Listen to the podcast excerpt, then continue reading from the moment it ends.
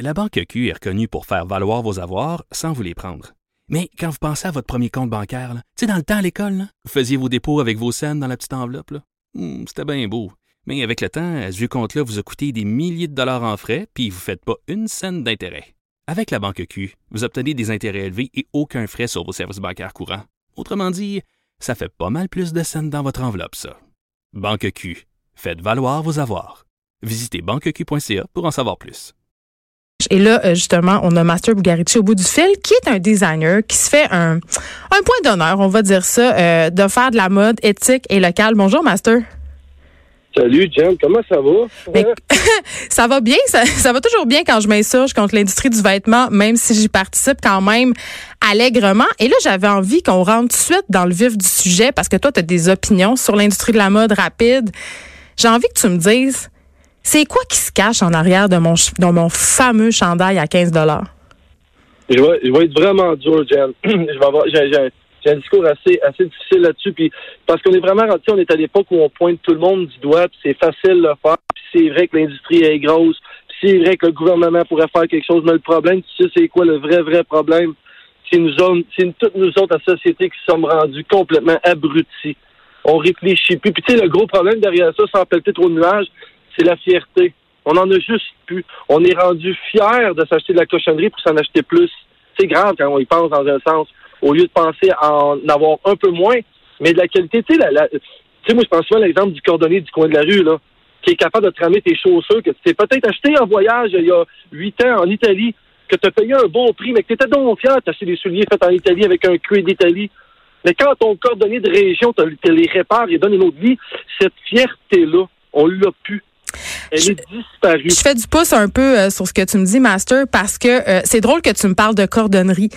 Parce que euh, j'ai une paire de bottes, OK, qui est brisée. Et là, je me rends chez dans une bannière de chaussures de Montréal qui offre des services de cordonnerie depuis très, très longtemps. Là. je vais pas nommer l'entreprise, mais c'est vraiment un classique du soulier. Là. Donc, je me rends là et là, à mon grand dame, on m'annonce qu'il y a plus de services de cordonnerie parce que le cordonnier a pris sa retraite et qu'il n'y a personne pour prendre sa relève. Oui, exact. Donc, c'est la fierté. Ben, c'est des métiers qui se perdent. C'est complètement fou. Tu sais, puis on n'a pas besoin de remonter bien ben loin pour juste, tu sais, si on parle des machines à coudre, toutes les maisons avaient une machine à coudre seigneur, là. Tout le monde avait ça. Puis il y avait tout le temps quelqu'un qui savait coudre dans une maison. Mais je t'annonce que je sais pas coudre. non, tu sais, tu sais pas coudre, Jim, mais tu sais quoi? tu as une machine à coudre, tu, tu, poses une patte sur une paire de jeans à l'un de tes enfants, puis essaie-le. Ben, j'aurais peur de me blesser, Master, pour être très honnête. C'est toute cette fierté-là qui, pour moi, est disparue. Qui, on peut, c'est facile, oui, c'est sur les sweatshops, oui, le transport, oui, le gouvernement fait rien parce que ça pourrait être contrôlé, tout ça. Mais ça revient au jeu, le problème. Il faut qu'on se regarde dans le miroir puis qu'on se le dise qu'on est abruti. OK, Il y a attends. personne qui s'assure de plus de 10 de son garde-robe. Tu me parles, tu me parles du jeu, Master. OK, on parle du jeu. Il y a plein, euh, il y a plein d'industries qui ont fait des études sur les, évidemment, les habitudes de consommation des gens. Puis ce qui sort de ces études-là, habituellement, c'est que les gens ils ont beaucoup de bon vouloir. C'est-à-dire que si moi, tu me demandes, c'est sûr que si quelqu'un m'appelle ou une marque me demande, seriez-vous prêt à payer un peu plus cher pour que vos vêtements, ou votre nourriture aussi, hein, ça peut s'appliquer aussi à la bouffe, seriez-vous prêt à payer un petit peu plus cher pour vous procurer des vêtements qui sont locaux, qui sont fabriqués ici, désignés ici? La plupart des gens répondent oui à ça. Sauf que au moment de passer à la caisse, les bottines suivent pas les babines. C'est ça qui se passe. C'est que on flanche devant le rabais, on flanche devant notre budget. Puis tu sais, quand même là. Euh, toi, Master, tu fabriques bon des vêtements locaux, euh, on doit les payer un peu plus cher. Mettons qu'un chandail ça coûte 125 pièces chez vous là, je dis n'importe quoi, c'est un chiffre comme ça aléatoire. Oui. Tu sais, ce qu'on entend quand même, puis moi-même, je me dis ça, c'est que c'est pas tout le monde qui a le moyen de payer ce prix-là. C'est pour ça que quand on arrive à la caisse, on fait des choix comme plus qui concernent notre portefeuille que des choix éthiques. Tu sais, j'ai trois enfants, j'ai pas le moyen de leur payer trois chandails à 50 pièces chacun. Ça, je vais me ruiner, tu sais. Oui, mais Jen, t'as pas besoin d'avoir un grand, grand bac ou une maîtrise pour savoir compter pour vrai. Là. Tu dois le savoir avec ton chum. Là. pense, tu sais, t'as pas besoin de payer cher, mais moi, Yvon disait toujours, puis il dit encore, j'ai pas les moyens de m'acheter de la scrap. Écoute bien ça. Yvon, c'est ton père, ça? Oui, c'est Yvon, c'est mon père, c'est un grand sage. C'est très vrai ce qu'il dit.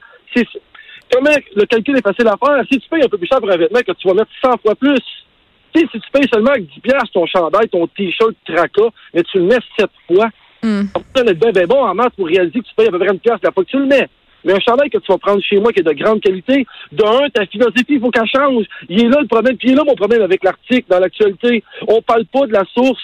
Ben, C'est ça le problème. Il faut arrêter que le tiers-monde desserve le deux tiers du monde. Puis en même temps, euh, il y a un truc qui est intéressant dans l'article. On parle euh, parce que tu sais.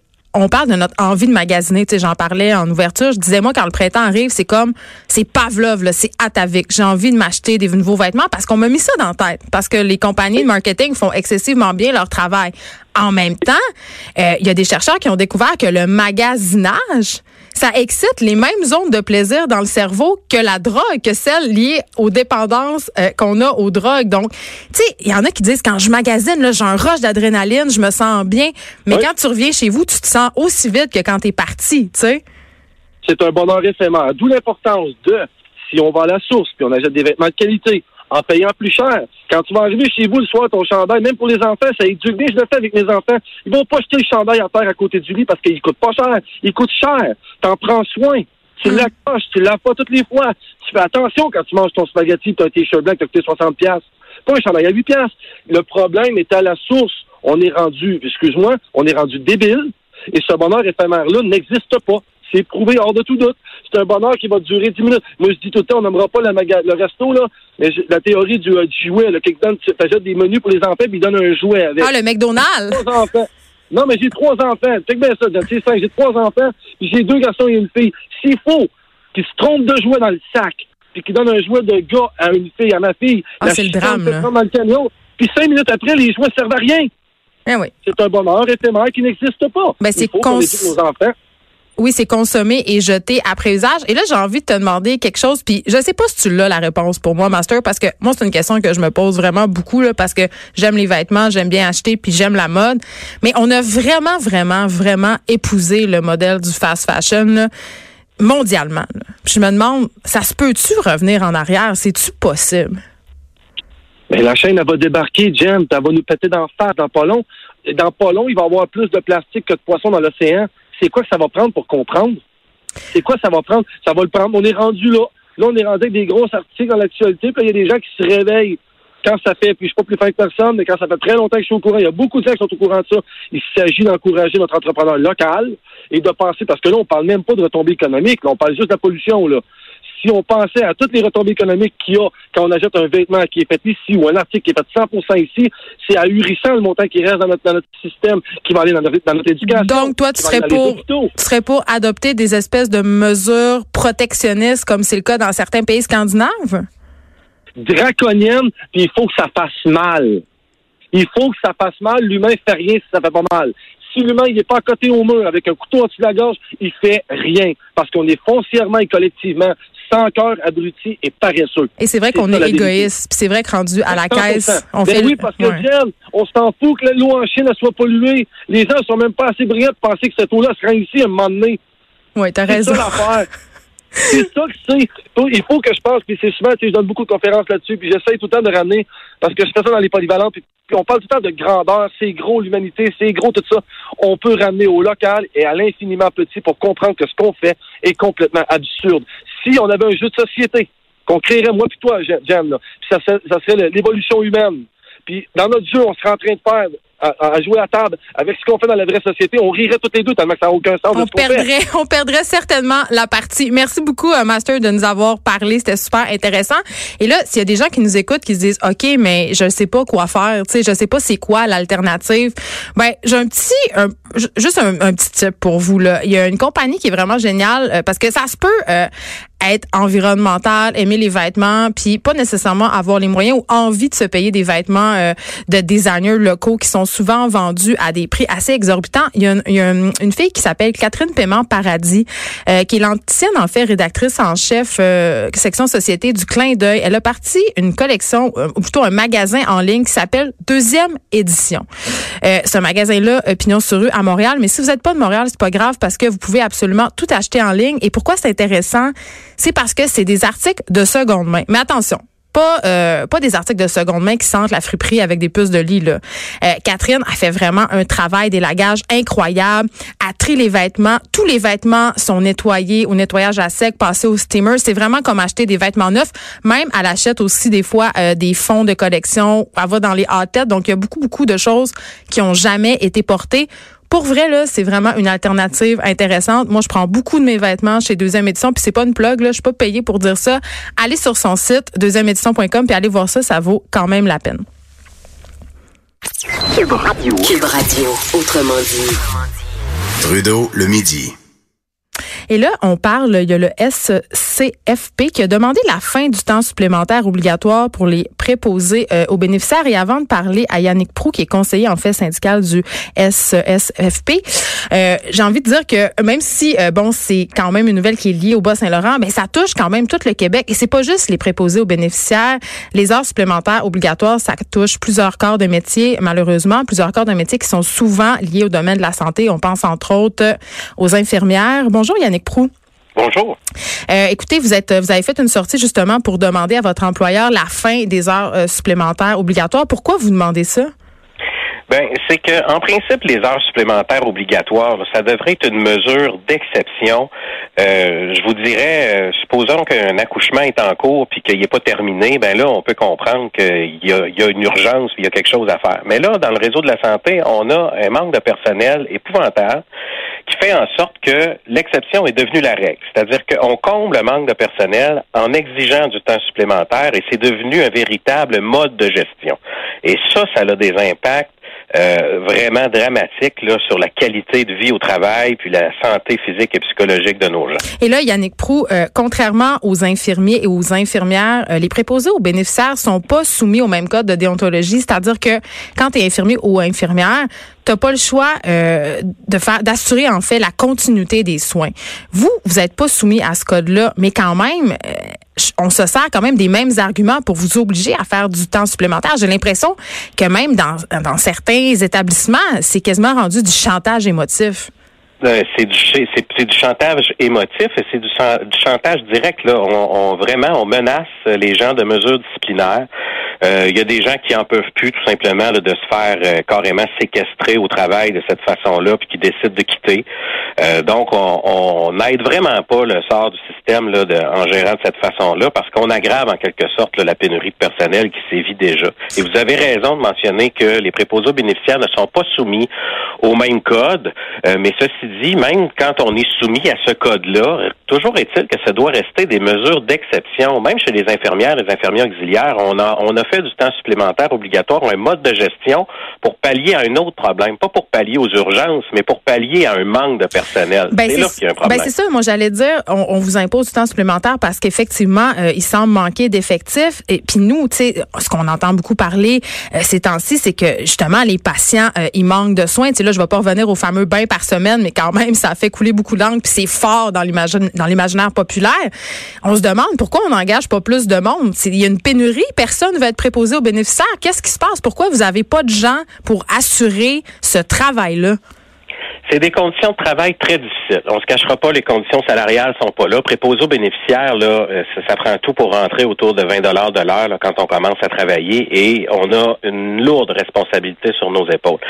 Mais vous savez, la pénurie de main d'œuvre, c'est pas seulement d'engager des gens, ce serait aussi commencer par retenir les gens qu'on a. Et pour retenir les gens qu'on a, ben il faut leur assurer une meilleure stabilité, par exemple, dans leur horaire de travail, une meilleure autonomie dans leur capacité de faire le travail, le moins de rendre compte là, à toutes les minutes de ce qu'on fait dans une journée. faut faire confiance aux gens. Et ça, c'est un système, je vous dirais, qui, qui date là, des années 60 et c'est une culture qui est répandue et qui est très difficile à faire revirer de bord à grandeur du réseau. Vraiment, on traite comme si ça faisait la file à la porte pour travailler dans le réseau de la santé alors qu'il n'y en a plus de monde. vous avez quand même, il y a un problème d'image là parce que justement, moi j'ai l'impression que les préposés aux bénéficiaires, ils font la sale job que les infirmiers et les infirmières veulent pas faire. Ben, en fait, les préposés aux bénéficiaires assurent des, soins de base, c'est-à-dire manger, dormir, se laver, euh, aller aller aux toilettes et tout ça. Donc, c'est sûr que c'est des c'est des travaux qui sont euh, peut-être moins intéressants euh, à faire, euh, mais, mais ceci dit, qui demande une formation aussi, euh, une bonne formation, mais ça demande pas là, une formation d'infirmière, ça demande une formation poussée. Mais les gens qui font ça ont la vocation et ont envie de le faire. Là. sauf que quand on, en plus de ça, on ajoute un environnement qui te donne pas le goût de rester au travail, ben c'est un problème pour les gens qui sont là, mais c'est aussi un problème pour en attirer des nouveaux, parce qu'il y en aurait des gens qui seraient intéressés si ce qu'on garantissait, ce serait euh, de la stabilité dans les horaires de travail, possibilité d'avoir une famille, mais quand on sait qu'on risque de se faire imposer, moi je dis carrément, on se fait séquestrer au travail là, par du temps supplémentaire obligatoire, c'est là que ça intéresse pas grand monde. C'est-à-dire que tu rentres, mais tu sais pas à quelle heure tu sors. ben exactement, mais, mais tu sais à quelle heure la garderie, elle, se termine, tu sais à quelle heure les rendez-vous sont, tu sais à quelle heure le conjoint va arriver, tu sais, tout ça, mais tu sais pas à quelle heure tu vas finir. Donc, c'est extrêmement difficile à concilier. Puis ça crée des, des, des problèmes. Là. Ceux qui ont il y en a qui, qui, peuvent se permettre de quitter, mais il y en a qui ont besoin de leur travail pour vivre, mais ça crée des répercussions psychologiques importantes là, au niveau de la famille. Et là, euh, Yannick Prou, est-ce que votre employeur s'est montré ouvert à vos revendications? Pour le nôtre, à ce moment-ci, nous dit qu'il gère déjà en mesure d'exception. Malheureusement, c'est pas vrai, c'est quotidien. Mais ce qui nous rassure, c'est qu'il y a des employeurs qui commencent à montrer ça. Le 6 des Laurentides, la semaine passée, a émis une directive claire à l'effet de faire cesser le temps supplémentaire obligatoire comme un mode de remplacement de personnel. La directive était très claire. Dans leur cas, il y avait même du personnel administratif qui était souvent réquisitionné. Euh, moi, je pense qu'il faut vraiment euh, aller dans cette direction-là. Écoutez, je vais vous donner un exemple. Une préposée bénéficiaire qui peut pas rentrer travailler parce que mhm. elle a son enfant avec elle, on lui dit amène ton enfant, l'agent ben, administrative va s'en occuper. Je vous le jure, c'est arrivé. Puis on impose à l'agent administrative de s'occuper d'un enfant. C'est n'importe quoi. de l'enfant de préposé. Non, c'est du grand n'importe quoi. Puis ça, on le voit. Et c'est ça, cette situation-là n'est pas la norme. Bien entendu, c'est une situation d'exception, mais qui, qui, qui démontre quand même qu'on a des sérieux problèmes.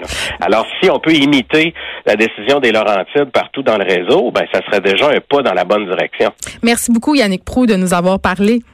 Merci à vous. On rappelle que vous êtes conseiller syndical au SCFP. On va continuer à suivre ce dossier-là. Jusqu'à 13. Trudeau, le midi.